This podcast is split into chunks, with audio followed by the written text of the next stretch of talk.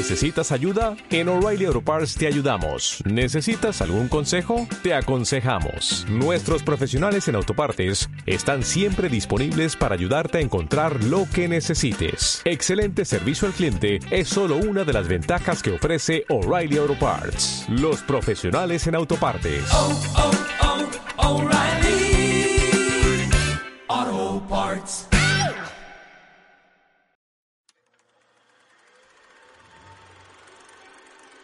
Aquí comienza Peligro Cine.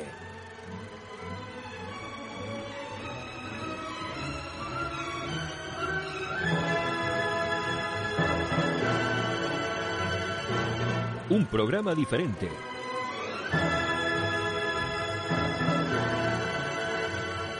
Dirige y presenta Raúl Enrique Navarro.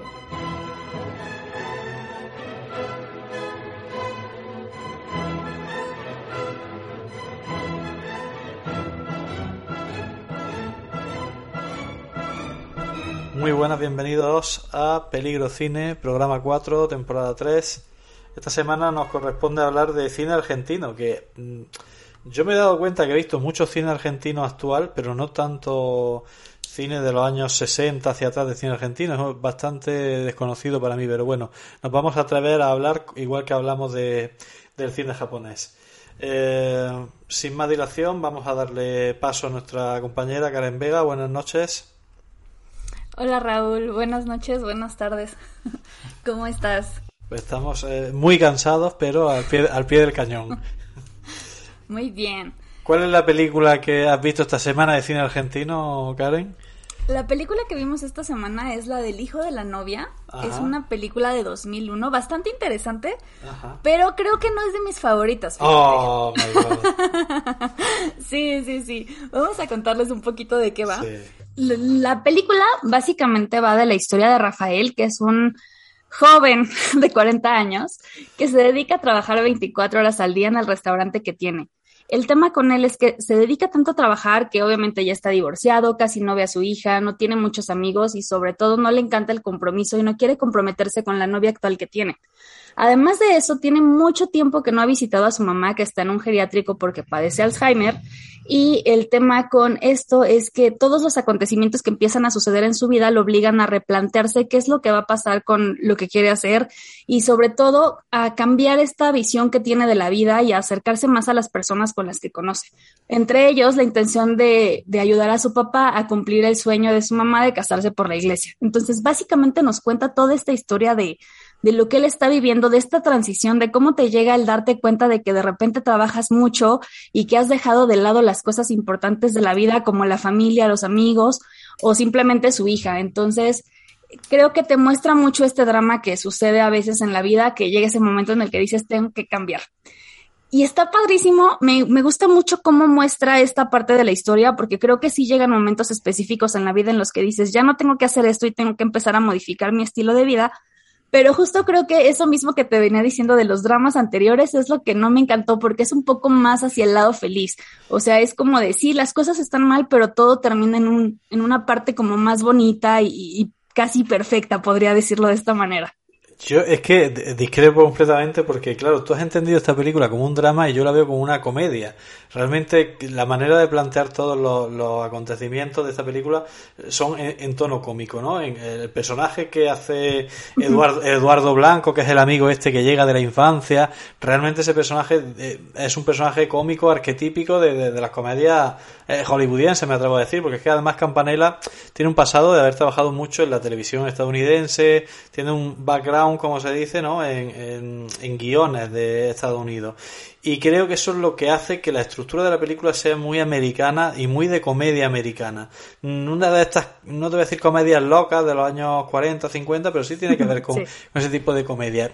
Creo que, eh, evidentemente, el personaje de Ricardo Darín, que es el personaje principal, sí que es bastante dramático, pero dentro de, de, de una comedia realmente. Creo que es lo que, el que él sea muy pesimista o negativo o impulsivo. Eso creo que está enmarcado dentro de, de los cánones también de, de la comedia, ¿no? Cómo el personaje va evolucionando, cómo se le van enfrentando las situaciones realmente cómicas, porque, eh, vamos a ver, por ejemplo, la escena que hay eh, con el padre, qué sé yo, eh, hablando con, con, el cura, ¿no? Como si estuvieran hablando de, sí, sí. de, que están vendiendo tomates. Pues de, póngame dos monaguillos o póngame la música. O la sí. escena que el, el, padre, que me parece buenísimo, esto alterio, hablando por teléfono, ¿no? Empieza a llamar por teléfono a todos sus amigos diciéndole que, que va a celebrar su boda y cada vez que habla con alguien por teléfono, no, es que ya ha fallecido. Entonces acaba preguntando directamente, perdona, vive no sé quién, es, es como todo está dentro de, la comedia, incluso. Eh, el momento en el que el amigo se enamora de la novia de de Ricardo Darín, el protagonista, esa, esa escena en esa, en esa película haciendo de figurante, yo es de las escenas que recuerdo haberme más reído en mi vida. Es decir, cómo, cómo sucede esto en mitad de, de una figuración que además tenían que estar mudos a ellos, haciendo como si hablaban, no sé. Creo que, que la película va, va más orientada a, a, la comedia que al drama. Evidentemente. Entonces no entendí, no entendí nada de la película. Hay, hay, hay, un, hay, un, código ahí, Karen, que no ha, ha frecuentado, pero oye, no pasa Exacto. nada. Exacto. Pero bueno, yo creo que esto, que también tú lo entiendas así, es porque tiene elementos de drama, efectivamente. Y yo los elementos de drama los resto mucho porque me aportan más, más, más comedia lo, la, las situaciones que claro. realmente creo que, que la película tiene mucho más. Eh, si, si, hubiera que cuantificarlo, tiene mucha más comedia que, que, drama. Evidentemente, el personaje de la mujer, de la madre, con Alzheimer, eh, es bastante duro de, de, asimilar, pero oye, también tiene su parte cómica, ¿no? Todo está envuelto en un, de una manera muy dulce realmente. El, el personaje de, de, la madre, que además es Norma Leandro, que es una pedazo de actriz argentina. Todos los actores de esta película son muy buenos. Héctor Alterio y Norma Leandro hicieron una película en los años 80 que se llamó La historia oficial y iba sobre bueno la, la, última gran dictadura que hubo en Argentina en los años 80 y sobre cómo habían desaparecido mucha gente, habían asesinado la dictadura. Esa película eh, tiene dos interpretaciones de, de, Oscar. De hecho, la película en sí se llevó al Oscar, ¿no? Siendo argentina, de la película de habla no inglesa, la historia oficial. Sí, Entonces, sí, sí, re, reencontrarse en, en, esta película también es, estos dos personajes es importante, ¿no? Como aquella película que hablábamos, que trajiste tú de, de Robert Redford y Jane Fonda, ¿no? Que después de muchos años habían vuelto a hacer una película, pues pasa un poco parecido. Bueno, para mí esta película yo te la recomendé porque para mí es una película redonda, ¿no? Porque todos los temas que trata los toca con, con mucho acierto. Para mí de, es una muy buena comedia, una comedia que se ve muy bien y para mí muy entretenida. Quizá te tenía que haberte recomendado algo de otra manera, pero bueno, ¿qué vamos a hacer? No, no siempre podemos acertar, Karen. No te preocupes, ahora la voy a volver a ver para tomarle la parte de comedia y ya les daré mis comentarios. eh, más cosas que tengo que decir. Bueno, ya hablaremos de, cine argentino y ya de, daré más datos. Pero bueno, lo que he dicho sobre Campanella, que sabemos que también ganó el Oscar, ¿no? Por el secreto de sus ojos, que además hicieron un, un remake en Estados Unidos, que no sé con qué acierto lo hicieron porque no llegué a verlo. Pero El secreto de sus ojos es otra gran película que a mí me, gustó mucho y, este director, la verdad que no es muy... Eh, hace, no, no, hace demasiadas películas, pero cuando hace... Hay dos o tres películas suyas que son películas redondas, son obras maestras, me atrevo a decir, y yo lo, lo tengo en muy alta consideración. Es cierto que ha tenido unas cuantas películas que son un poco regulares y, y no es un director eh, tan consagrado por eso, pero creo que dentro del cine argentino ahora mismo es de lo más destacado. Perfecto. Vale, eh, bueno, pues con esto terminamos, Karen. La siguiente semana intentaré ofrecerte una película que, que te llegue tanto como, como... Más drama. Más drama todavía. Coste, coste, que yo te iba a decir otra película, pero no me atreví porque digo, digo, esta película, siempre que recomiendo cosas son como muy dramáticas, muy melancólicas. Digo, vamos a ver una película de, de comedia que yo creo que... Más ligero, sí. Es yo, yo, creo que es eso, estaba esperando demasiado drama y me metí en el drama que no era suficiente, era más comedia. Bien. Bueno, con esto terminamos, Karen, esta sección. La semana que viene no sabemos qué nacionalidad tenemos en el cine, pero eh, bueno, ya buscaremos algo más dramático adaptado para ti. Prendido a tu botella vacía, esa que antes siempre tuvo gusto a nada. apretando los dedos, agarrándome, dándole mi vida a ese avalanchas.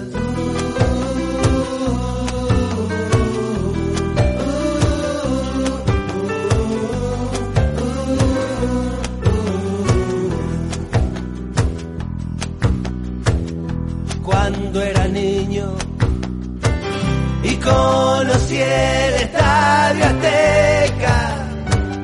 Me quedé duro, me aplastó ver al gigante.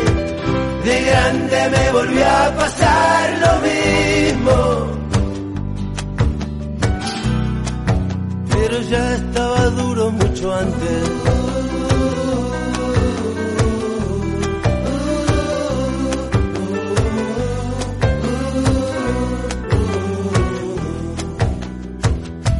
Dicen que hay, dicen que hay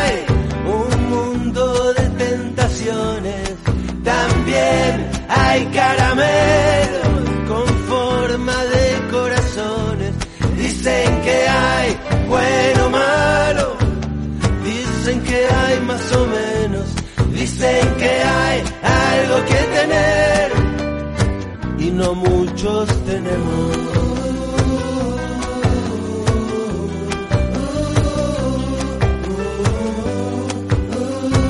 y no muchos tenemos.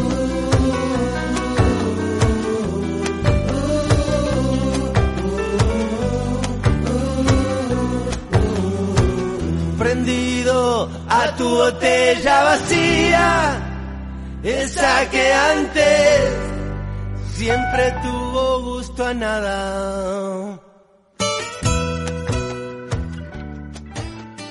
Memo Rocha, ¿te encuentras entre Hola. nosotros? Hola, ¿qué tal? Sí, aquí andamos con el gusto de siempre saludándolos con lo último en, en el mundo del cine. Bueno, ¿y qué me traes hoy, Memo?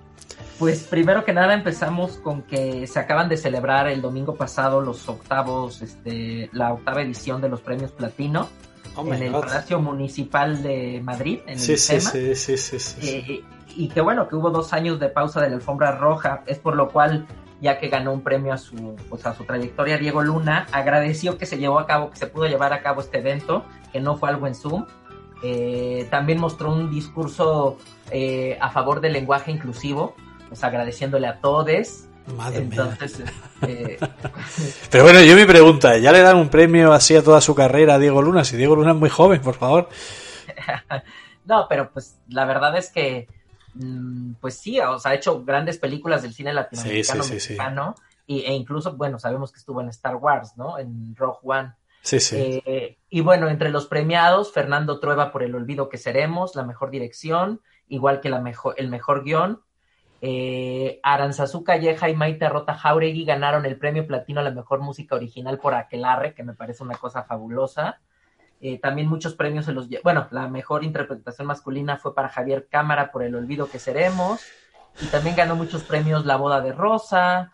eh, eh, bueno, El Agente Topo, mejor película documental. Este, Las Niñas también ganaron el premio a la mejor ópera prima de ficción iberoamericana. Eh, ganó también varios premios la guatemalteca La Llorona. Ajá. Pues ahora sí que los mismos de siempre, ¿no? Sí, no, esto entra en un cir- entra en un circuito y yo creo que hay veces que los festivales eh, tiran directamente de las películas premiadas en otros festivales. Yo, eh, Las Niñas, casualmente, ganó en el Festival de, de Almería. Creo que fue uno de los primeros premios que se llevó esa película. Y yo la veo una película mm, bastante normalita. Hay una crítica a la iglesia a través de, de las niñas adolescentes, pero una película que no, no le veo yo demasiado trasfondo. Pero al empezar a ganar premios se ha ido metiendo en un montón de festivales y yo eh, me, me tiro de los pelos viendo que, que, que van de un festival en otro las películas sin, muchas veces sin contrastarse, por lo menos bajo mi punto de vista, que, que estaré equivocado. Pero bueno, pues, ¿tú has visto alguna película de las que estas que has hablado premiadas, la mexicana por lo menos? No, mexicanas no hubo ninguna premiada. No hubo ninguna, ni, ni, nominada. No, nominada sí hubo, pero bueno, la que he visto es justamente esta de ustedes, de- bueno, de España, Aquelarre, que me parece también Sí. una, una fábula maravillosa, me parece un- una gran película, un- una gran experiencia, ¿no? Ajá. ¿Y Eh, qué más me trae Memo? ahorita se está celebrando, bueno, próximamente más bien, ahorita se va a celebrar el Festival de Cine de Roma del 14 al 24 de octubre y van a estar presentes Alfonso Cuarón, Quentin Tarantino, Tim Burton, eh, los italianos Marco Bellocchio y Luca Guadagnino eh, y la actriz americana Jessica Chastain. Y también va a haber un estreno de la película del mexicano Marcelino Islas Fernández que se llama Mi novia es la revolución, que es protagonizada por Eduardo Agurrola. Yo vi la película anterior de este director, de Marcelino Islas, que se llamó Clases de Historia, y me parece también un, un cineasta que hay que tener en cuenta, ¿no? Entonces, este, bueno, esto se va a llevar a cabo ya en Roma. En Roma, sí, sí, festival importante. Eh, Yo precisamente mañana empiezo con el Festival de Tabernas, ya que estamos hablando de festivales, que Tabernas es el sitio donde se han rodado todos los spaghetti western habido y por haber, de Sergio Leone, Bonucci, toda, toda esta gente, o sea, Corbucci, perdón, y toda esta gente. Y luego, aparte, se han grabado eh, miles de películas, ¿no? Y hay un festival de cine que pretende que todavía se estrenen películas de western. De hecho, hay una mexicana eh, que se llama No Man's Land, eh, que bueno, pues no está mal, le he estado hoy haciendo la, la prueba de, de la proyección y bueno, no tiene mala pinta. Y bueno, es un festival que apuesta por el western, au- aunque es muy difícil realmente muchos años completar eh, una parrilla de películas que sean de western, pero bueno, eh, ellos entre western y neo-western, es decir, películas que transcurran a lo mejor en la frontera o que hablen de desierto también vale, pues bueno, aparte de homenajes que se le hace, por ejemplo, a la película de Patton o a películas de que se hayan grabado en Almería, bueno, pues ese es el festival y la verdad que eh, creo que es un festival mm, bastante desconocido, pero muy interesante, porque no creo que haya muchos festivales que, que hablen de, de western actuales. Y también, bueno, en esto de los festivales, el día de hoy se inauguró la 54 edición del Festival de Sitges, que es este festival de género Sí, de sí, de horror. Se inauguró con la película eh, Mona Lisa and the Blood Moon de Anna Lily Amirpour, quien hizo en 2014 y que estuvo en el festival con Una chica vuelve a casa de noche, que es esta película de vampiro. Sí, sí. Ella es hija de iraníes, nació en Inglaterra y creció en Estados Unidos. Bueno, en el festival también se van a mostrar, en, que tiene lugar este festival a partir de hoy hasta el 16 de octubre. Se va a llevar eh, trabajos inéditos de George A. Romero. Fuera de concurso también la nueva cinta de Alex de la Iglesia que se llama Venecia Frenia. Y va a haber una retrospectiva este año y se decidieron llevar una retrospectiva sobre la figura mítica del hombre lobo, con películas como El hombre lobo de George Wa- Wagner, El bosque del lobo de Pedro Lea, Nazareno Cruz y el lobo de Leonardo Fabio, y se van a llevar a cabo una proyección del retorno del hombre lobo de Paul Nashi y no, bueno, sí también, Sí, más Nashi, de, sí. de Aullidos de Joe Dante y un hombre lobo americano en Londres de John Landis, estas dos últimas en 4K. Entonces, Muy bien, este, muy bien, interesante. esa de- del hombre americano en Londres, es una Un clásico.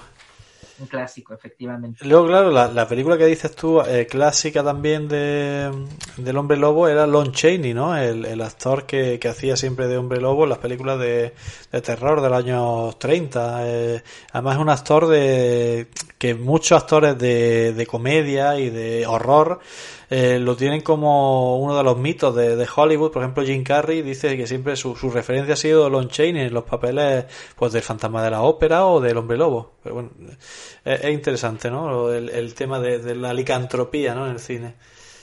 Y en más temas de terror, eh, bueno, sabemos que Scream 5 la de- va a llegar a cines el 14 de enero del 2022. Pero Wes Craven murió ya, ¿no?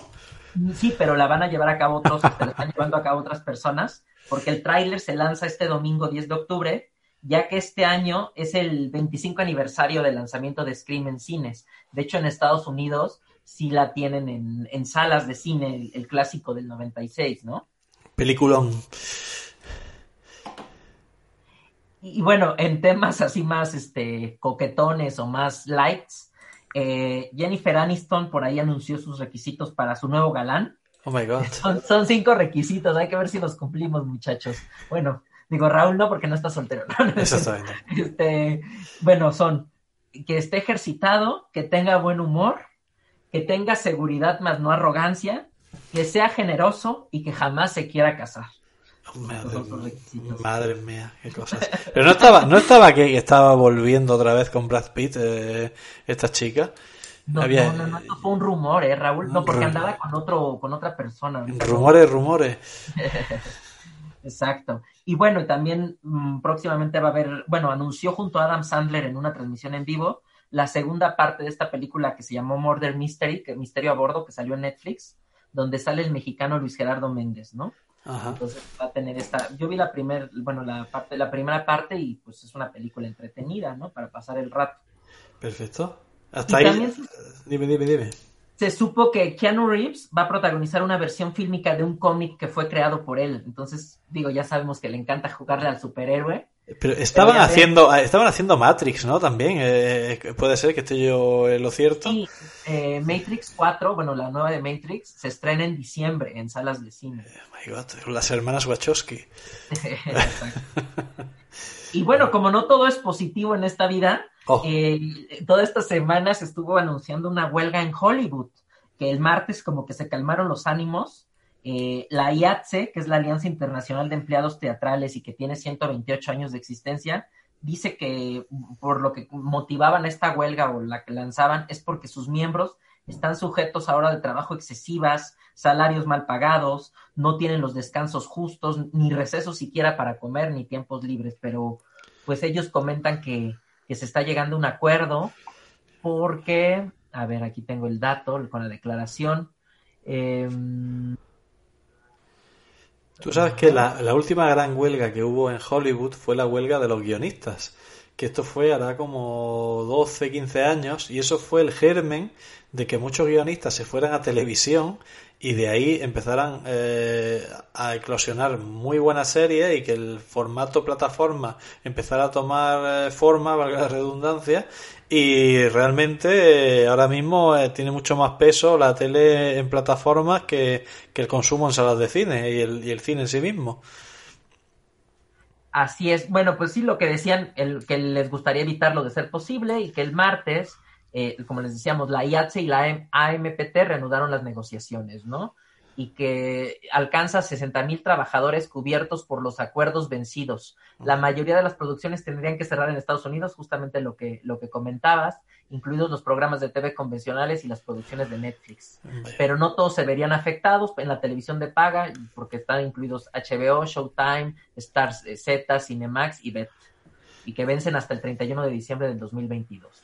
Bueno, es un, es un dato interesante que parece que es irrelevante, pero que luego puede traer bastantes consecuencias realmente.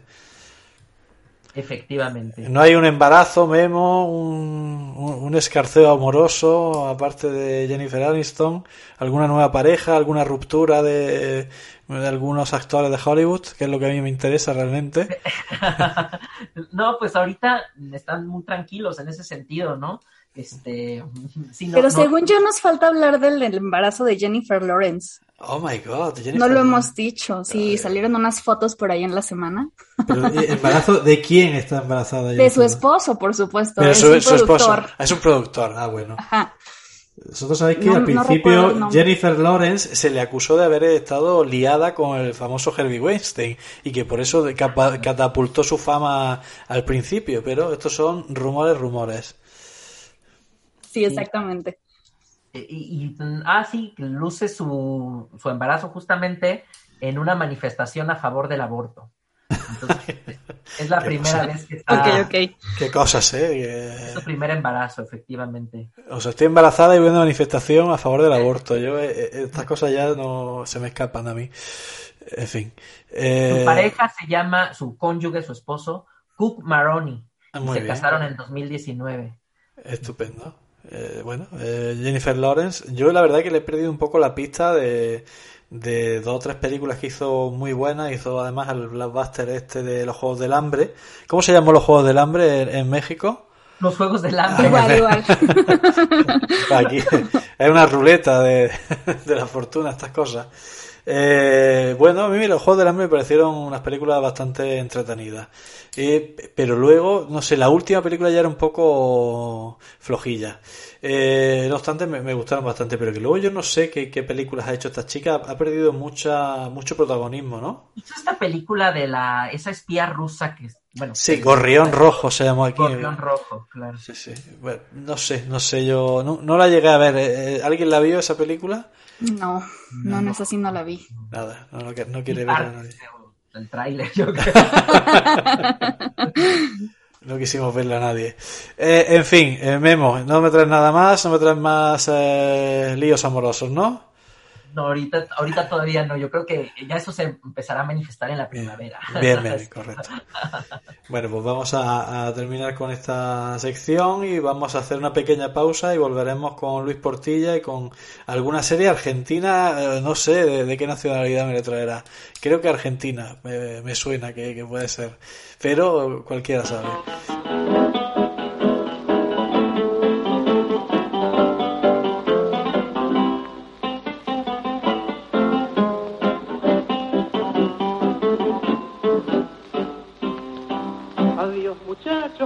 Compañeros de mi vida, barra querida, de apenas tiempo, me toca a mí hoy emprender la retirada, debo alejarme de mi buena muchachada. Adiós muchachos, ya me voy y me resigno, contra el destino nadie la talla, se terminaron para mí todas las barras, mi cuerpo enfermo no resiste más. Acuden a mi mente recuerdos de otros tiempos, de los buenos momentos que antaño disfruté, cerquita de mi madre santa viejita y de mi noviecita que tanto idolatré. Se acuerdan que era hermosa, más linda que una diosa, y que brioso de amor le di mi corazón, mas el señor celoso de sus encantos, hundiéndome en el llanto, me la llevó. Es Dios el juez supremo, no hay quien se le resista. Ya estoy acostumbrado su ley a respetar, pues mi vida deshizo con sus mandatos, llevándome a mi madre y a mi novia también. Dos lágrimas sinceras derramo en mi partida por la barra querida que nunca me olvidó y al darle a mis amigos el adiós postrero les doy con toda mi alma mi bendición. Adiós muchachos, compañeros de mi vida, barra querida de aquellos tiempos, me toca a mí hoy emprender la retirada, debo alejarme de mi buena muchachada. Adiós muchachos, ya me voy y me resigno, contra el destino nadie es la talla, se terminaron para mí todas las barras, mi cuerpo enfermo no resiste más. Luis Portilla está entre nosotros. Sí, hola, hola, ¿cómo están? Una semana, una semana más de vida, una semana más de peligro cine. Correcto. Ok, Esta semana eh, de recomendación les traigo una serie argentina, catalogada supuestamente como la mejor serie argentina. Eh, esta serie argentina, pero eh, está desarrollada 20 años atrás. Esta serie es del 2000, del 2000, del 2000-2001. Ajá. Y ustedes dirán, pero nosotros siempre hablamos de series actuales. No, no, no, no me interesa la Pasa- actualidad. Está remasterizado y ahora está en Netflix, en Sudamérica. Y han han remasterizado y han cambiado también la banda sonora de la, la banda sonora de la canción. Ya después hablaré de eso. Y se llama. Ocupas, Oh, que prácticamente es el nombre que le dan a la gente que hace una ocupación abusiva de una casa. de un sí, sí, sí. Aquí en España se dice así, sí. Ok, esta serie este, transcurre en el año 2000 en Argentina y es prácticamente después de una desocupación necesitan a un guardián para que cuide la casa y la dueña, la propietaria, eh, llama a este su, su primo que se llama Ricardo en la, en la serie, que es protagonizado por Santiago de la Serna. ¿Lo hayan al actor? Sí, sí, además es una persona bastante relevante en, Sí, sí, en sí, es muy Argentina. relevante.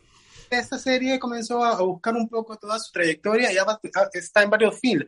Inclusive está en La Casa de Carta, hace de Palermo en La Casa de Carta. Sí, sí, sí.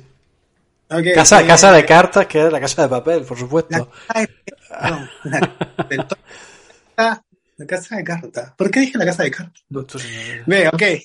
Esta serie este, está dirigida por, escrita por Bruno Estañaro. Ha sido, como te digo, remasterizada y otra vez está en Netflix. Pero creo que está en Netflix Sudamérica, porque esta parte del mundo no, en Netflix no, no la encuentro. Pero quisiera verla en mejor calidad, porque yo la he visto en YouTube. En YouTube la puedes encontrar la serie, está completa.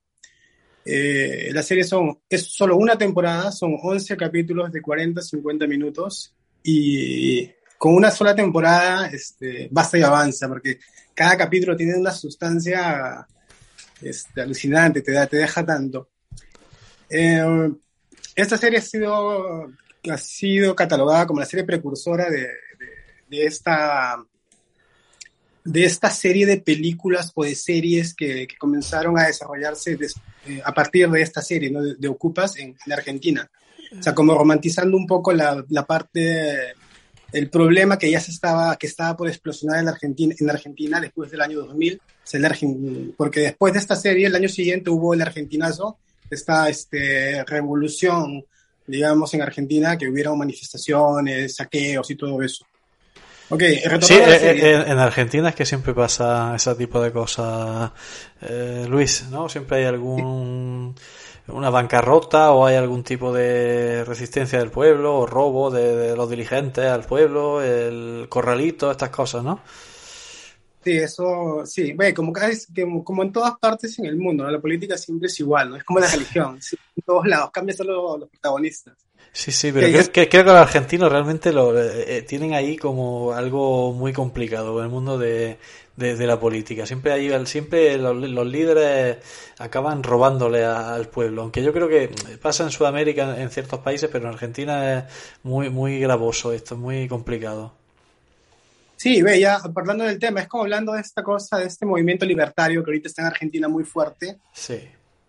Y, y, sí, trae este, creo que son, se vuelven muy fanáticos de algo y esto son muy intensos cuando, cuando ocupan una, una, este, un tema en particular o una situación social en particular. Uh -huh. que regresando a la serie, esta serie nos trae como cuatro cuatro, cuatro amigos, cuatro amigos que por áreas del destino, digámoslo así, se juntan para cuidar esta casa, ¿no? Los amigos son, como dijo Ricardo, que es Santiago de la Serna, y otros tres personajes más, ¿no? El pollo, Walter eh, y, eh, y, Chiqui.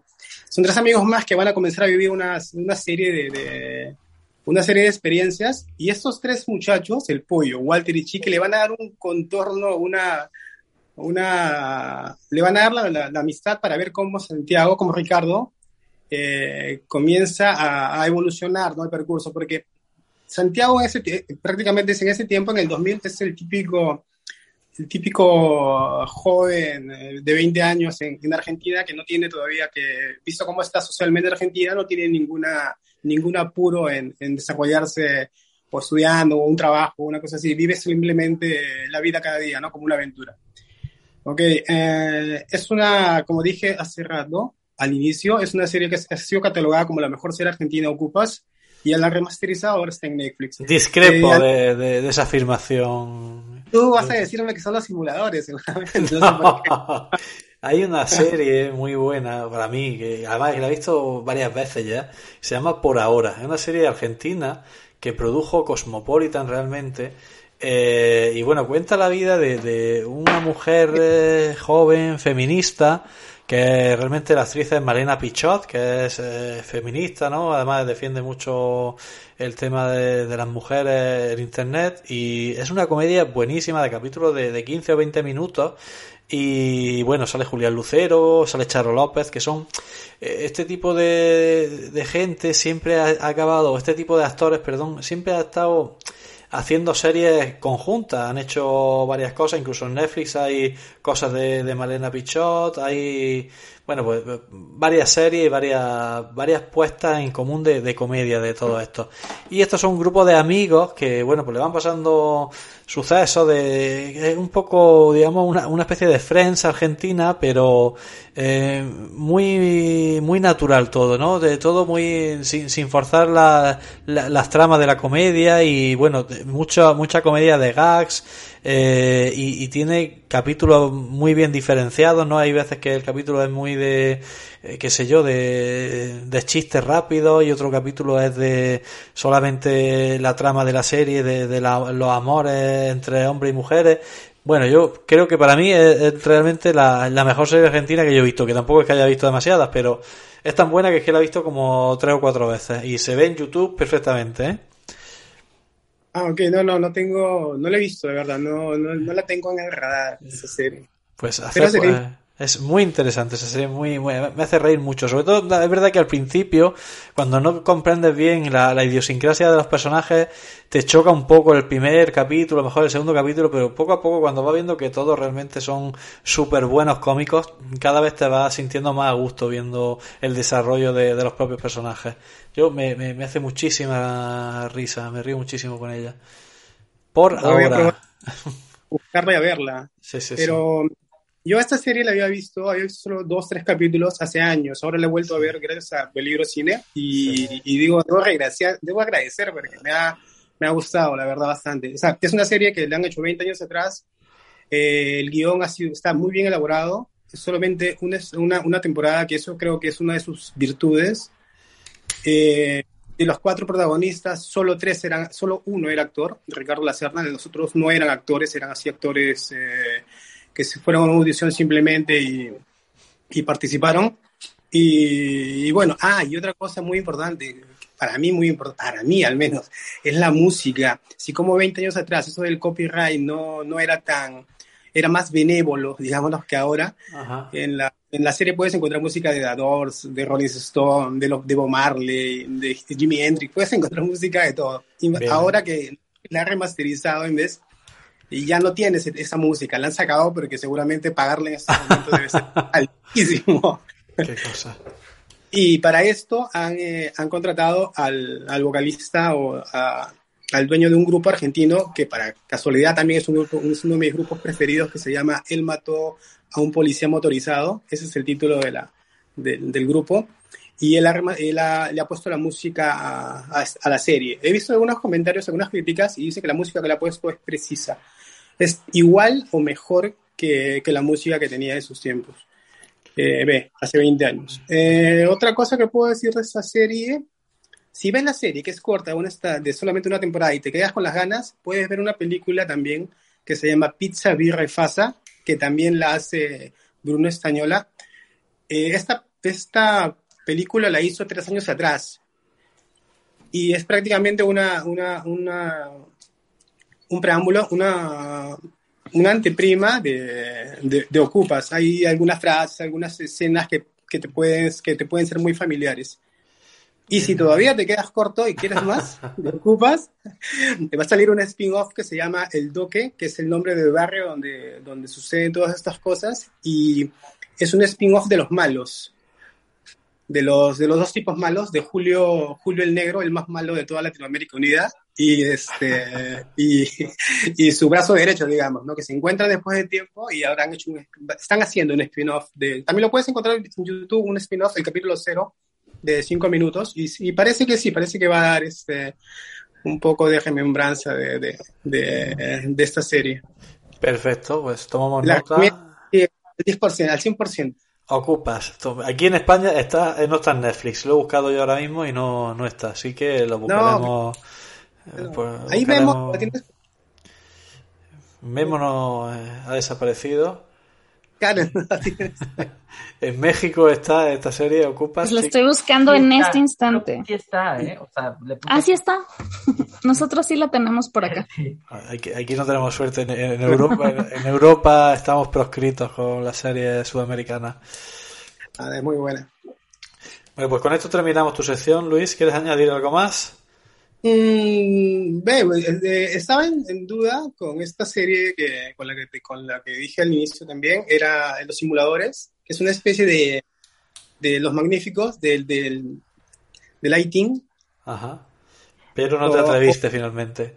pero no, me quedé más con Ocupas, que es uno, tiene más sustancia esta serie en sí, me ha gustado mucho más. Tomamos Mucho, nota. Y bueno, vamos a hacer una breve Creo que- pausa. Dime, Memo. Esa serie de los simuladores Sí. hicieron un, un remake aquí en México. O sea, Sí. es, es como igual la serie de. Hay una serie argentina también de un manicomio. Les digo porque sé que hay una versión en México que se llamó Locas de Atar aquí en México. Creo que es con la versión de México es con Jimena Ayala e Ilse Salas. Entonces, este. Sí, Pero eso es, eso es una serie o una película.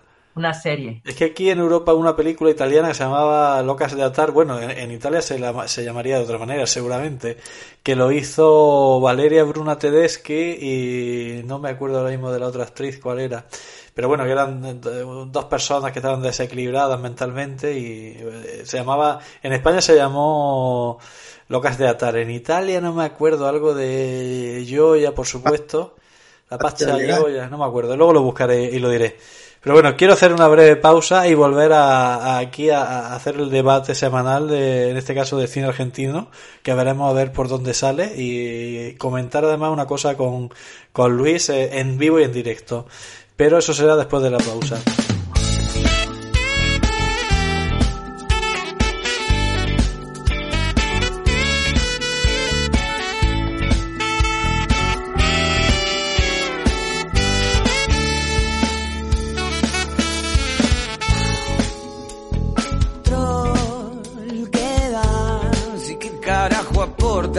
De los franceses el. Si querés, pateamos unos penales o escuchamos a Paez, que al final somos animales con problemas reales. O si querés, volver como querés, que como tirar el ego pero al revés, al sur o al norte, pero con porte y hacerte una tresita finita, bien arregladita porque esta vez volvé como querés. ¿Cuál es la mirada de Eduardo? ¿Y por qué se presenta así?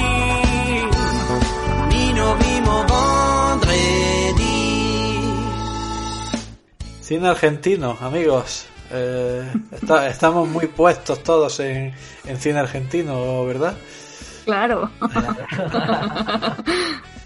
Vosotros por cercanía algo yo creo que os llegará más. Hombre, aquí en España también hay muchas coproducciones efectivamente con, con Argentina, pero bueno, yo no sé si en México existen las coproducciones son habituales con Argentina o, o no hay demasiado colaboración entre los países. Pues, pues de pronto, por ejemplo, digo también, como bien dices, la proximidad y todos los argentinos que viven en México. Por ejemplo, hay una guionista que estudió creo que en una escuela de México, en el CCC, eh, Paula Markovich. Ella hizo una película que digo, la dirigió también que se llamó El Premio. Ajá. Entonces, o- y también fue muy premiada en el mundo y esas cosas. Entonces, pues sí se entiende en ese sentido, pues este, sí, lo, lo- lo de la cercanía, ¿no? Digo, Ajá. bueno, independientemente de los argentinos que están haciendo telenovelas mexicanas o no sé, ¿no? que, que han venido infinidad a lo largo de la historia, ¿no? De hecho, Libertad Lamarque, que es esta actriz que, bueno, que también hizo películas, digo antes que también por ahí estuvo en una telenovela ya muy viejita, es esta famosa actriz argentina, ¿no? Ajá. Bueno, y ese, eh, aparte de, de- de eso, eh, ¿qué películas argentinas te vienen a la cabeza, Memo? Cuéntame. Pues me viene a la cabeza, este, hay esta que ganó el Oscar, este, que la tengo en DVD, ahorita se me fue el nombre, que son cuatro historias, este, ay, Relatos salvajes. Relatos salvajes, correcto. Exactamente. Y, ta- y también me viene a la mente que está en Netflix, ahorita que estaba viendo el Netflix, justo, bueno, sí, lo que hay, una película que se llamó XXY, que es un Ah. drama, me parece que es de Lucía Puenzo, la directora, ¿no? Debe ser eh, hija de Luis Puenzo, porque que fue el director que ganó el Oscar precisamente de que no lo sé, hombre, el apellido no, es muy común y, yo me imagino que tiene que ser familia al menos de, este director que ganó el Oscar por la película argentina La historia oficial. Luego lo, buscaremos. Eh, ¿De qué va esa película? XX, ¿qué me has dicho? Ajá, es la historia de un, pues sí, de una chica que, a, a ver, déjenme ver así con la sinopsis. Ah, es que sí, sí se puede decir eso. Es que dije, no sé si se pueda decir. Alex es una joven hermafrodita de 15 años que comienza a explorar su sexualidad. Ajá. Es un dramón. Bien, bien, perfecto. Y Relato Salvaje realmente eh, argentina, pero la produce Pedro Almodóvar, ¿no? La, eh, la productora de Pedro y Agustín Almodóvar que se llama El Deseo. Que, El deseo. Exacto, pues esa película la produce El Deseo. Y además, yo siempre pongo la primera historia de Relatos Salvajes porque me parece uno de los mejores cortometrajes que yo he visto nunca, ¿no? Que es esta historia del avión que de repente eh, esta persona que es misteriosa que es Gabriel Pasternak. Dice, pero tú conoces a Gabriel Pasternak realmente.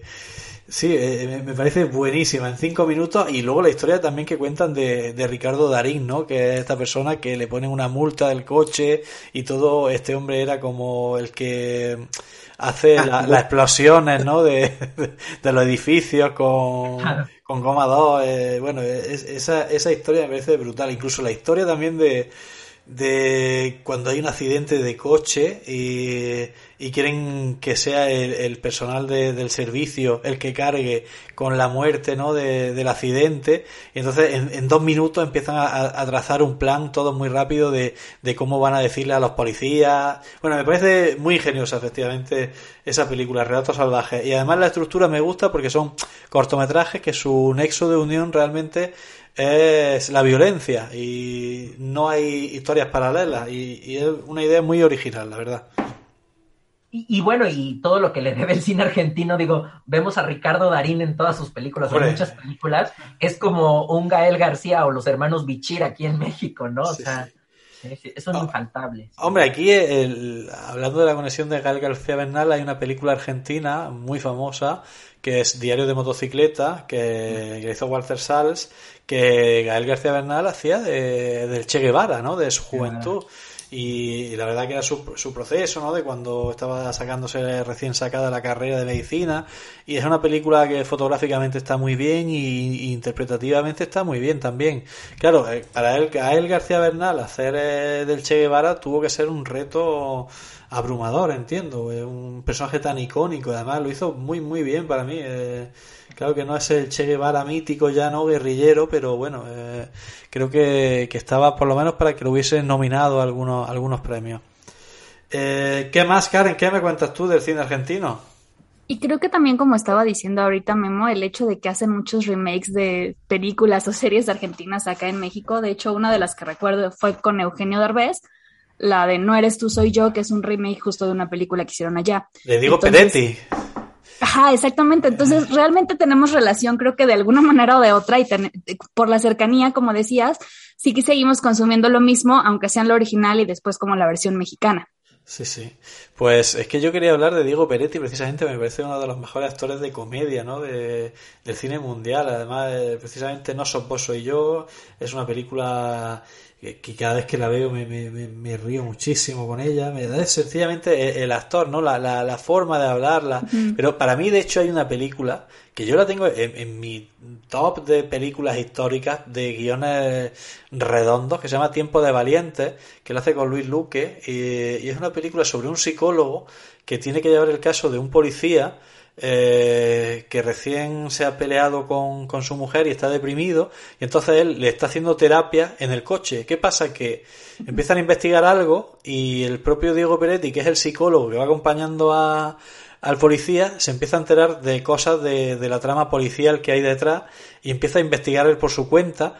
Y es una comedia, pero tiene una parte de acción policial que está muy bien desarrollada también. Y creo que de los mejores guiones que yo he visto así de, de entretenimiento. Tiempo de Valientes, película argentina, buenísima. Eh, pero, por ejemplo, hablaba yo antes, Karen, de que yo tuviese recomendado otra película, pero ya no quería ponerte más drama. Pero hay, hay una película de Carlos Sorín, que es un director buenísimo, de mis 10 mejores directores, se llama Historias Mínimas, y es una película... que, eh, Historias Mínimas, es una película mm, realista, hiperrealista, me atrevo a decir, que tú crees que realmente es un documental lo que te están contando, la manera de, de- de interpretar de los actores. No hay actores profesionales, todos son actores de la Patagonia, personas de la Patagonia, y se van entremezclando tres historias, la historia de un hombre muy mayor que se ha, que se ha quedado medio ciego ya, eh, de un hombre que tiene una historia realmente cómica y absurda, que es que quiere regalarle la tarta al hijo de una mujer a la que él pretende, y entonces se tira toda la película buscando a, a reposteros que le redecoren la torta, ¿no? Eh, "Ah, aquí, re- aquí redecoran ta- tortas, y es una situación muy cómica porque es muy absurda. Eh, y luego hay otra historia de una chica que quiere salir en televisión, y todo es tan sencillo, pero tan bien contado, y, y con, con tan pocos medios, que, que siempre que la veo, pues me, me- me- me- le veo la, me admiro la capacidad de, de dirigir con, con tan poco una historia tan sensible. Eh, Carlos Sorín además hizo varias películas, Bombón el perro, hizo eh, El gato desaparece, eh, El gato desaparece es una película rarísima, bueno, es un director al que yo sigo toda su carrera y realmente admiro por la, la capacidad de, de que con tan pocos medios poder sacar a proyectos tan importantes. Y luego son películas que están muy bien de factura y, y que están en festivales realmente. No sé, es un, director digno de, de admirar. Y tú, Luis, eh, ¿qué me cuentas de cine argentino? Primero tengo que, decir una cosa más de, de Ocupa, si no, la, si no alguien que vea va a decir que tenía que son, son cuatro personajes, no son cuatro personajes, son cinco personajes, me había olvidado del quinto elemento. El quinto elemento es un, un perro llamado Severino, Ah, que primero solo cameos y después, después se vuelve un personaje recurrente y sirve bastante a la trama. Quería solamente ah, sumar. bien, bien, bien. Y ya que, y ya que hablamos de, de, de Severino, este, tú acabas de decir Bombón, el perro. Sí. Yo también he visto y la he vuelto a ver hace, creo que hace como un año. Sí. Qué buena película con tan poco. ¿eh? Sí, sí, sí, pues eh, creo que Bombón el Perro es posterior a Historias Mínimas. Realmente Bombón el Perro le debe el estilo a, a Historias Mínimas y yo te digo que cada X tiempo vuelvo a ver Historias Mínimas porque es que te conecta realmente con, con lo que a mí me gustaría ser como director, ¿no? Un hombre sencillo que cuenta historias sencillas pero que son interesantes en el guion. Eso es lo que eh, algún día aspiro yo a ser, lo que, lo que hace Carlos Sorín, que es tremendamente difícil. Pero, oye, pues eso no quita que, que yo le, le- lo admire y lo vea 500 veces si hace falta para intentar aprender algo. Y aparte de eso, cuéntame, Luis, que te he interrumpido.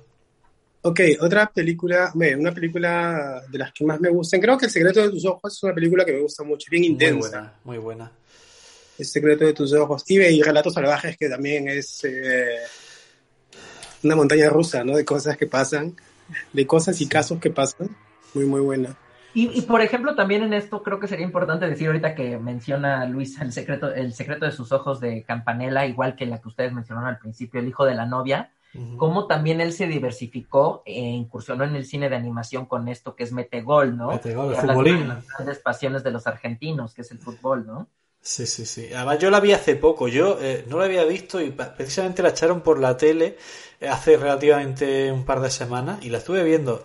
Eh, es muy difícil realmente esa película porque, mm, claro, habla de, de la pasión futbolera de los argentinos, pero también es una película para niños. Entonces, bueno, no sé, hay unos límites ahí un poco difusos que no termino yo de, de- de comprender. Eh, la película está bien hecha, pero bueno, eh, no, no es para mí la mejor película de, de Campanella, ni, ni mucho menos. Que por cierto hizo una hace poco, eh, que se llama el- algo de las comadrejas, no me acuerdo ahora mismo, El Secreto. También con Darín, sí, claro, claro. Sí, y con Clara Lago, ¿no? Que es una actriz española. Que además yo conocí a Clara Lago, eh, aprovecho para decirlo, en un festival de cine. Eh, entramos en el festival de cine, mi primo y yo, que es el- la persona con la que codirijo, ¿no? Mis películas.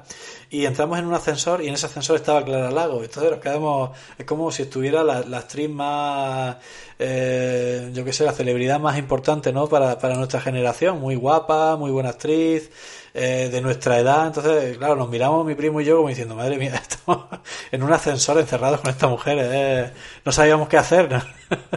Pero fue muy, muy, muy chulo. Bueno, y, y esa es la película que hizo con, con Ricardo Darín, con Óscar Martínez, que Óscar Martínez además también es un, es un buen actor de, de cine argentino. Hizo una película llamaba El Ciudadano Ilustre que es una película de un, es un premio de literatura, no me acuerdo que si era un Nobel precisamente o, o otro premio, que acaba yendo a la ciudad o al pueblo que le vio nacer en Argentina, ¿no? Y se ve como todas la- las personas del pueblo son un poco, no sé, eh, extrañas, ¿no? Y nadie quiere la fama de esta persona, le hacen la vida un poco imposible y los, incluso los políticos se ve cómo intentan coaccionarlo para que eh, le dé el premio, por ejemplo, de, jurado de un festival de, arte o de, pintura a una persona que ellos quieren. Es una comedia muy fina y muy bien contada. No sé si tú lo habías visto, Karen, has dicho sí o has dicho algo. Sí, sí la vi. No, sí la vi. Creo que estuvo en Netflix el año pasado. No sé si todavía sigue ahí. Entonces sí tuve la oportunidad de verla. Sí, ahí andaba, ahorita está en Star, según dice. Es el cuento de las comadrejas, sí, yo también ya recordé que la vi. Ese de, de, claro, de Campanella. Bueno, y hay, una, hay un director que me encanta y que murió habiendo hecho solamente dos películas. Se llamaba Fabián Bielinski. Hizo dos películas y dos películas de robos. Se llamaba Nueve Reinas, que es una película muy bien contada. Y luego hizo una película, es muy dinámica, Nueve Reinas. Pero luego hizo una película mucho más seria, también con Ricardo Darín. En las dos películas está Ricardo Darín, por cierto. Eh, y se llamaba El Aura. Y es una película que también va sobre robo, pero es una película mucho más pausada, te van contando cómo se va haciendo eh, la preparación del robo poco a poco. Eres tú casi cómplice, ¿no? De, de ese robo, por cómo se va eh, tratando la historia. Y bueno, hasta ahí llega mi, mi, conocimiento. Bueno, hay muchas más cosas de las que no, no me quiero poner a hablar. De Adolfo Aristarain, que hizo varias películas también con producciones, con Martín H., por ejemplo, son buenas películas. Eh, bueno, incluso la, las películas anteriores de, de, de, los años 50, que es la época dorada de cine argentina, pero yo no me quiero meter ahí porque yo soy un gran desconocedor y voy a dar, como decimos aquí, palos de ciego, así que para no ofender a nadie, eh, no, no profundizaré más. No sé si queréis decir cuál es vuestra película argentina favorita y con eso concluimos y hacemos una mini sección de la actualidad. Karen, ¿cuál es tu película favorita? ¿El hijo de la novia no, seguramente? No, el hijo de la novia no. el secreto de sus ojos. Yo creo que esa fue de las de las que he visto que, que me parece muy buena. Muy bien. ¿Y Memo? Híjole, pues yo ahí difiero de Karen. A mí sí me gustó el hijo de la novia. Claro que sí. Pero por supuesto, bueno, independientemente de la producción de los Almodóvar, Relatos Salvajes también está en mi super top. ¿no? Relatos Salvajes. ¿Y Luis? Yo, una más, este, me gusta una película siempre de este binomio Juan José Campanella y, y, Ricardo Darín, que se llama Luna de Avellaneda. También muy buena película. Yo me quedo también con eso, me, me gusta. Todo Campanella. Me gusta. Te, se te corta el sonido, Luis, no sabemos si vuelves. Eh... ¿Ahora me escuchas? Sí, sí. Sí, Luna ah, de Avellaneda te queda. Bueno, pues yo diré historias mínimas que ya la, la, he promocionado suficiente y con eso se quedarían las mejores películas de la historia argentina para Peligro Cine. Bueno, vamos a hacer un, una pequeña... Dime, Luis. Una de, ramo de comedia, eh, Esperando la carroza. No la he visto. No, Esperando la carroza es una película de comedia que es una es hilarante hasta más no poder. Esperando la, la, carroza, la buscaré. Sí, esperando la carroza. Perfecto. Bueno, pues hacemos una pequeña pausa y vamos a hablar un poco de, de la actualidad y voy a, a, meter en un berenjenal, como decimos aquí en España, a, Luis, a ver por dónde me sale.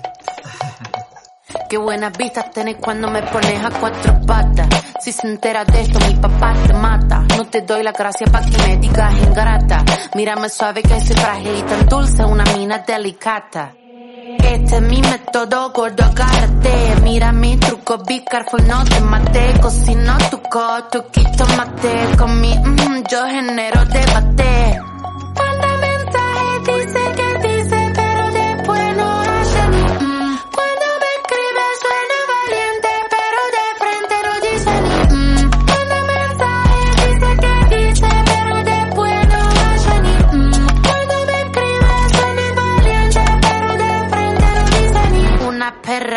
Sorprendente curvilínea y elocuente, magníficamente colosal, extravagante y animal. La que sabe se aprovecha, a tu cucu yo le doy mecha. Que te guste es normal, me buscaste lo vi tu historial. No puedo evitar ser maravillosa, dame la golosina que estoy golosa. Soy un desayuno continental, tienen que escucharme con delantal. Nene, tu novia se puso pegajosa, venime de frente, arreglamos la cosa. Hago un delivery comunal, ladro que ladro, no tengo eh, Luis, ¿estás entre nosotros? Sí, sí, vale, sí. Mira, el otro día eh, vamos a hablar de la actualidad, de cosas que hayamos visto esta semana, pero el otro día tuvimos una conversación por WhatsApp que además fue interrumpida y tú me estabas comentando una idea que tú habías tenido sobre un proceso de investigación documental y recurriste a mí porque, bueno, dijiste, bueno, este hombre hace documentales, a ver por, por dónde me, sale. Y claro, yo estuve un día sin teléfono y, no te quise responder, digo, mira, vamos a, preguntarle en directo que me cuente su, sus motivaciones para esto y voy a ver qué le puedo decir yo en directo. Así que cuéntame, Luis, lo que me mandaste por audio. Ah, ok. Eh, ¿Cómo fue? Yo, este tenía esta idea de hacer un pequeño documental de cómo eh, de la migración de, de, sí, sudamericana en su, en su mayoría aquí a Italia. Y tenía en la, en la cabeza este proyecto, ¿no? Un proyecto, digámoslo proyecto, o germen, o virus, y tenía esa idea, ¿no? Y entonces comencé a preguntar a amigos, eh, ya de segunda generación, ¿no? Amigos de 25, 30 años, cómo habían llegado acá. Ve, la mayoría ha llegado ya por sus padres. Y entonces me interesó eh, averiguar de, de parte de los padres cómo habían llegado acá, cuál había sido su, las peripecias que habían, eh, que habían este, transcurso, ¿no? ¿Cómo lo, ¿Cómo lo habían pasado? Porque hay personas que han venido indocumentadas, hay personas que han venido, que han hecho un, prácticamente el giro al mundo para poder llegar aquí. Y hay personas como yo que, que ve, que lo han tenido, digámoslo así, fácil, ¿no? Que yo he tenido los documentos y todo he podido llegar. Y entonces, aquí comenzó mi, mi, mi, mi curiosidad, de ahí se volvió en una, una especie de, de, argumento para un documental, ¿no? Y entonces comencé a, a, recopilar un poco de información de las primeras personas en los años 80, 85 que han llegado acá, prácticamente la mayormente de Perú y de Ecuador, y he comenzado a, a, conocer sus historias y son algunas muy chocantes, ¿no? muy, muy dramáticas. Pero después también les cuento cómo, ha sido, o sea, cómo han llegado, cómo ha sido la, la, el trayecto del viaje eh, y también cómo ahora han evolucionado y cómo ahora están, eh, cómo están, cómo ha, cómo ha eh, ha valido la pena todo el esfuerzo, ¿no? Todo el esfuerzo, todo este sufrimiento que han hecho y ya sus hijos o los hijos de sus hijos estudian, van a la universidad, tienen un trabajo, una cosa así. Y, y me pareció muy alucinante esta idea así vaga que tuve. Y, y de nada, de la nada comenzó a, comenzar a, a, ver un poco de esto. Pero yo absolutamente no sé nada de documentales. Y entonces el otro día que tú recomendaste un documental, dije, espera, ¿documental? Raúl. Raúl es el señor de los documentales. y entonces me vino ahí la, la, la, la te mandé el audio, ¿no? En ese sí, momento. Sí, sí. Vale, mira, o sea, ver, yo lo, lo, que te puedo decir, eh, Luis, es mi experiencia Claro, cuando yo empecé a hacer una mi primera película documental, yo no sabía ni que la estaba haciendo. Es más, yo ni siquiera estaba tratando el tema que estaba tratando. Empecé a investigar sobre una cosa, pare... no sé, surgió así, ¿no? Eh, me empezó a llamar la atención eh, porque justo había terminado en un trabajo y tenía muchos meses de, de después de mucho tiempo estar sin trabajo porque quería, decía, tenía un subsidio por desempleo y dije, mira, voy a tomarme un tiempo que llevo desde los 15 o 16 años trabajando sin parar, me voy a tomar un tiempo y voy a empezar a, leer y a ver películas eh, tranquilamente, que ya hay tiempo para seguir trabajando.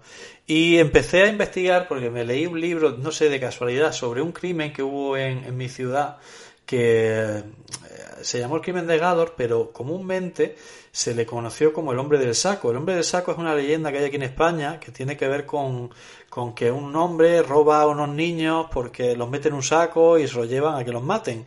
Bueno, pues ese caso sucede aquí en, en mi ciudad. Empecé a investigar y empecé a investigar eh, a una persona que había escrito un relato, eh, precisamente había estado hablando con el asesino de, de, de este asunto, de, del niño del hombre del saco y me di cuenta que eh, empecé a tocar a muchas puertas. Precisamente estuve hablando incluso con, con la Policía Criminal de Chile, estuve hablando con, con universitarios de, de Granada, eh, estuve hablando con muchos sitios sin darme cuenta, empecé a hacer una investigación pura y dura. Me, no, no quería hacer ni siquiera una película, pero me estaba interesando por ese tema. Entonces lo que hice fue apuntar todo lo que iba haciendo al principio en libreta, luego empecé a apuntarlo en, en el ordenador, luego empecé a catalogarlo todo muy bien, eh, pues estos testimonios, el testimonio de, de este hombre, el testimonio de la policía, el testimonio del universitario, el testimonio de las personas que estaban relacionadas, hice un dossier de unas 100, 120 documentos bastante valiosos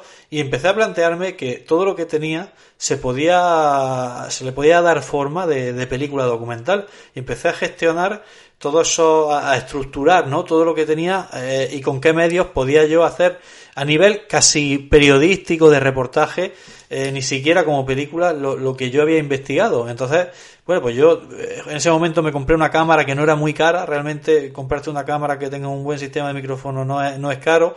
A día de hoy, con el digital se ha abaratado muchísimo el coste. Ahora el equipo que tengo no tiene nada que ver con aquello, pero en aquel momento me lo compré para eso. Eh, y empecé a, darle vueltas, pero entonces llegó un familiar mío, que es mi primo, y me empezó a, a, a, decirme que teníamos que hacer un proyecto sobre otra cosa y al final acabé haciendo otra cosa. Pero toda esta investigación que me llevó meses, que yo no sabía dónde estaba yendo, es el germen de que yo sea documentalista. Es decir, tú no te plantees, eh, Luis, el qué vas a hacer con ese material. Sencillamente, si te interesa un tema, eh, recopila información y ya el tiempo te irá diciendo qué es lo que tienes que hacer. Eh, Las cosas van surgiendo solas y van encaminándose solas. No te lo tomes de manera obsesiva, pero oye, si te interesa de verdad y sientes curiosidad, pues ve recopilando información, ve haciendo entrevistas en principio con grabadora de sonido si quieres, ve tomando con una libreta de apuntes y poquito a poco pues ve desarrollando algo. Cuando ya tengas algo grande, ese algo grande es lo que te va a decir qué es lo que tienes que hacer con, con él. Pero ahora mismo estás en una frase, en una fase primigenia que no sé si todavía es pronto para decir que hagas una película documental. Creo que todavía te queda mucho por descubrir y creo que el camino que vas a ir avanzando te va a descubrir cosas que tú ahora mismo no sabes y que serán seguramente igual o más interesantes de lo que ya tienes. Y eso es muy motivador y eso hace que vivas la vida de manera mucho más equilibrada, ¿no? Y eso te, te evita depresiones y te evita un montón de cosas. Eso es lo que te puedo decir. Ahora me daba alegría decir, el otro día cuando me, me diste ese consejo, es verdad, veo en retrospectiva y el camino lo vas haciendo solo. O sea, con las cosas que van pasando, vas juntándolo todo y vas haciendo la madeja en sí, va creciendo y sin querer queriendo, ¿no? Como dijo ese, ese filósofo, ese filósofo me- mexicano, sin querer queriendo, va creciendo, ¿no? Y, y así, no me obsesiono, digamos, ¿no? Lo tengo simplemente ahí, estoy grabando un poco de, de personas, eh, algunas este, historias, que algunas historias tú piensas que, que lo tuyo fue difícil o escuchas una, una historia de una persona y dices, wow, qué difícil. Y después viene otra que es más difícil todavía y el comienzo, cómo estuvo y cómo... Pero eh, es bonito porque casi todas, si no todas, el final eh, está pagado, ¿no? Porque como dije primero, sus hijos o, o sus nietos ya están en una universidad o tienen un trabajo estable y eso ya les da la tranquilidad y, y, y- y valió la pena el esfuerzo, ¿no? O el sufrimiento, digámoslo así. Pues sí. Pues bueno, a seguir por ese camino, Luis, eh, que es muy enriquecedor. La verdad que a mí me, cambió la vida todo, todo eso. Eh, volviendo a la actualidad y queriendo ya rematar el programa, eh, ¿hemos visto alguna serie, alguna película digna de, de ser mencionada esta semana, Karen? Pues he visto la de Love, Dead and Robots, es la que estoy viendo, estoy viendo la segunda temporada, entonces me parece impactante, creo que es demasiada violencia, verdad, y vida en una sola serie, entonces eh, está muy buena y obviamente sigo con mi obsesión de El cuento de la criada, tercera temporada, ya por si tenían duda de cómo avancé en eso. Muy bien, muy bien. Eh, Memo, Pues yo vi la película que ahorita es de las más vistas aquí en Netflix México, eh, The Guilty, con Jake Gyllenhaal, que en realidad es un remake de una película danesa de 2018. Es una película, pues sí, entretenida, trepidante, es un thriller, ¿no? Y hace un rato vi, bueno, que estuvo aquí el Festival Macabro, se podía ver de manera virtual y también lo vi de manera presencial. Una, justamente que la próxima semana vamos a hablar de cine británico, una comedia negra que se llama Benny Loves You. Digo, si ustedes allá en Europa pueden tener un acceso a esa película, es una gran comedia también de un humor negro. lo buscaré. Benny Love You. Loves You, sí, Benny te ama. Vamos a, vamos a ver si está en Netflix. eh, no creo, ¿eh? Eh, vamos a ver qué dice Internet al respecto. Está en Prime, o sea que la puedo ver, no, no te preocupes. De hecho, se me, se me está reproduciendo ahora mismo como eh, sola. Bien, eh, tomaremos nota de Benny Loves You. Eh, Luis, algo que hayas visto que sea recomendable, aparte de Ocupas. Aparte de Ocupa, ah, he ido al cine, he vuelto al cine a ver, eh, a ver Duna. No, madre mía. ¿y qué tal? Sí. A mí me ha gustado muchísimo, me ha gustado muchísimo. ¿Y por qué? Me ha gustado muchísimo, más que nada porque a mí me trae un recuerdo. Yo hace, será 20 o 25 años, una madrugada, me recuerdo muy bien, que prendí la tele allá en Perú y estaba dando Duna. Y estaba jus- justo la parte donde el conde de Halcón inicia a volar, porque había consumido mucha especia. Y fue un- una película que me impactó. Aunque si la vi comenzada, después la busqué y la vi de un comienzo. Y es una película que me cambió bastante, porque el argumento en sí es, es bien rebuscado, ¿no? Y ha sido inspiración de otras películas. Y, pero me gustó mucho. Y verla ahora, después de 25 años, la versión, esta versión, a mí me ha gustado mucho, cómo, cómo la han desarrollado, cómo la han... eh, Pero tienen ¿Cómo que ser eh, diamet- diametralmente opuestas, ¿no? Porque la Dune eh, anterior era de David Lynch, que es una, una rareza Sí. absoluta. A mí realmente esa película, yo he intentado verla y nunca he terminado de verla porque no me convencía, pero entiendo que la que ha hecho Denis Villeneuve, que además eh, está ahora mismo especializándose en este tipo de remakes, porque hizo también la de Blade Runner 2049, Pues 49, sí. 49 eh, iba a decir 2046, que iba a ser una mezcla de, de- de conceptos de, de cinéfilos, pero bueno, que a mí me gusta mucho Arrival de Denis Villeneuve, es una película que recomiendo a, todo el mundo y creo que con Dune habrá hecho un- una gran película y la verdad que el- es una buena excusa para volver a las salas de cine. Yo la última vez que fui al cine, es que ni me acuerdo, si fue a la anterior de película de, de Almodóvar y estuve a punto de ir a eh, este verano a ver esta película que protagoniza Emily Blunt, que es eh, como de ciencia ficción, que la dirige su marido, de hecho. Sí. Eh, Un lugar en el- Un lugar en el silencio. Exacto, aquí se llama, aquí se llama de otra manera, por supuesto. No, no recuerdo ahora mismo, bueno, tiene- tiene- no, no es igual, pero bueno, que sí quería verla, pero al final no, no tuve tiempo, pero no he vuelto al cine, qui- quisiera volver al cine. Eh, lo que sí diré es que he empezado a ver eh, una serie antigua, pero es la recomendación que yo traigo hoy, que es eh, eh, Sex in the City, Sexo en Nueva York, que es una serie que yo había visto algún capítulo por televisión, pero bueno, ahora tengo HBO y he empezado a verla y me parece que el primer capítulo, el capítulo piloto, es un- una obra maestra, es un, es un guion redondo. Es decir, igual que Friends, me parece que el episodio piloto ya te está describiendo lo que va a ser la serie en sí misma. Creo que la intención de este primer capítulo de, Sex in the City es la misma, ¿no? Es decir, te voy a contar en 20-30 minutos todo lo que va a pasar, eh, cuál es nuestro leitmotiv en esta serie. Y creo que está muy, muy, muy bien escrito y muy bien interpretado, por supuesto.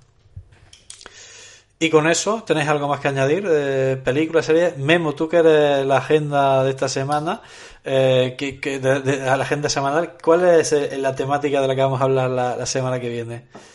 Justamente cine británico. Cine británico, pues ir preparándose. Ya me imagino que le puedes recomendar a Karen, digo, quizás ya lo vio, pero ella que es de dramas así eh, el nombre del padre, le podemos recomendar. Bueno, ya, ya lo veremos. Vamos a, a ver que si, si consigo levantar el ánimo de Karen cinéfilamente. Y bueno, con esto despedimos. Una semana más, Peligro Cine. Muchas gracias. Si deseas contactar con nosotros, hazlo a través de Instagram, Facebook o peligrocine@gmail.com.